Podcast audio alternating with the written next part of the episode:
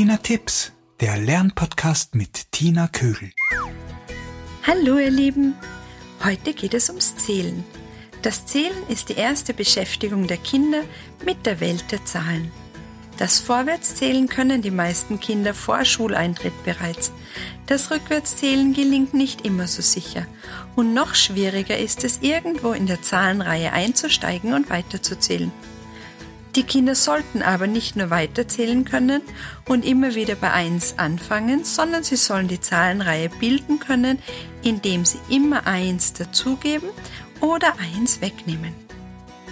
Die Kinder sollen ohne lang nachzudenken auf die Frage, was ist um 1 mehr als 6, die richtige Zahl nennen können. Das alles sind wichtige Fertigkeiten, damit das Kind erfolgreich rechnen lernt. Diese Übungen können schon die Kleinen ab vier Jahre beginnen, wenn sie Lust dazu haben. Oder wie Maria Montessori dazu sagt, wenn sie eine sensible Phase dafür haben. Nach Maria Montessori, die eine italienische Reformpädagogin und Ärztin war, sind sensible Phasen jene Zeitspannen, in der ein Kind eine besondere Bereitschaft für bestimmte Lerninhalte zeigt.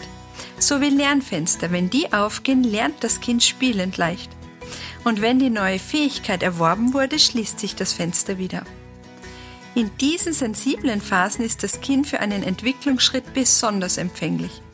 Diese Phasen treten in der Entwicklung der Kinder öfter auf. Wie merken wir aber so eine sensible Phase? Am Interesse des Kindes.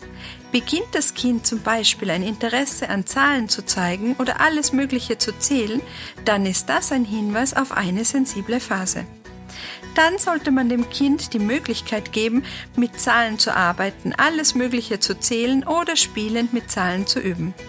Hat das Kind in einer solchen Phase nicht die Möglichkeit, das zu lernen, was seinem Interesse entspricht, dann schließt sich dieses Lernfenster ungenutzt. Was schade ist, weil es dann zu einem späteren Zeitpunkt mit mehr Zeitaufwand und Willenskraft diese Dinge erlernen muss. Eine Möglichkeit, mit Zahlen zu üben, habe ich heute für euch. Für diese Übung brauchst du Ziffernkärtchen bis 10 oder soweit dein Kind die Ziffern kennt. Treppen im Haus, im Stiegenhaus oder irgendwo im Freien. Los geht's. Lege oder klebe auf jede Treppe ein Ziffernkärtchen. Die erste Treppe erhält das Ziffernkärtchen 1. Der Boden vor der ersten Treppe kann die Ziffer 0 bekommen.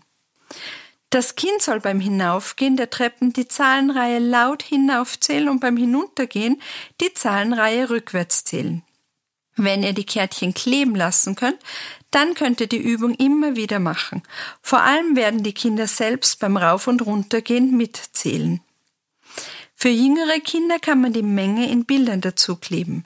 Sprich, klebe neben die Ziffer 1 ein Bild mit einem Gegenstand, bei der Ziffer 2 ein Bild mit zwei Dingen und so weiter.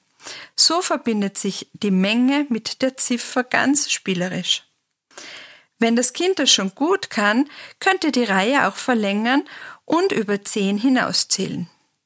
Hier habe ich noch ein paar Übungen für euch, die ihr auf der Treppe machen könnt. Zum Beispiel könnt ihr eurem Kind Aufträge geben. Stell dich auf Stufe 5 und geh eine hinauf. Sprich, gib eins dazu. Wie heißt die Zahl nun? Oder stell dich auf Stufe 4 und geh eins hinunter. Sprich, geh eins zurück. Wie heißt die Zahl, auf der du nun stehst? Oder stell dich auf Stufe 10, geh eins hinunter. Wie heißt die Zahl nun? Und jetzt geh wieder eins hinunter, wie heißt die Zahl jetzt und so weiter, bis du bei 0 oder bei 1 bist. So, das war's schon wieder. Viel Spaß beim Ausprobieren der Übungen. Übrigens gibt's den Podcast auf meiner Homepage tinatips.com oder auch bei Spotify und iTunes.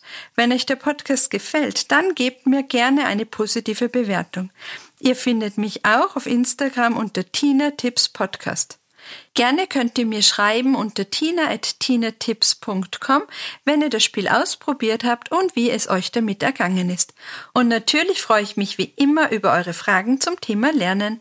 Eure Tina.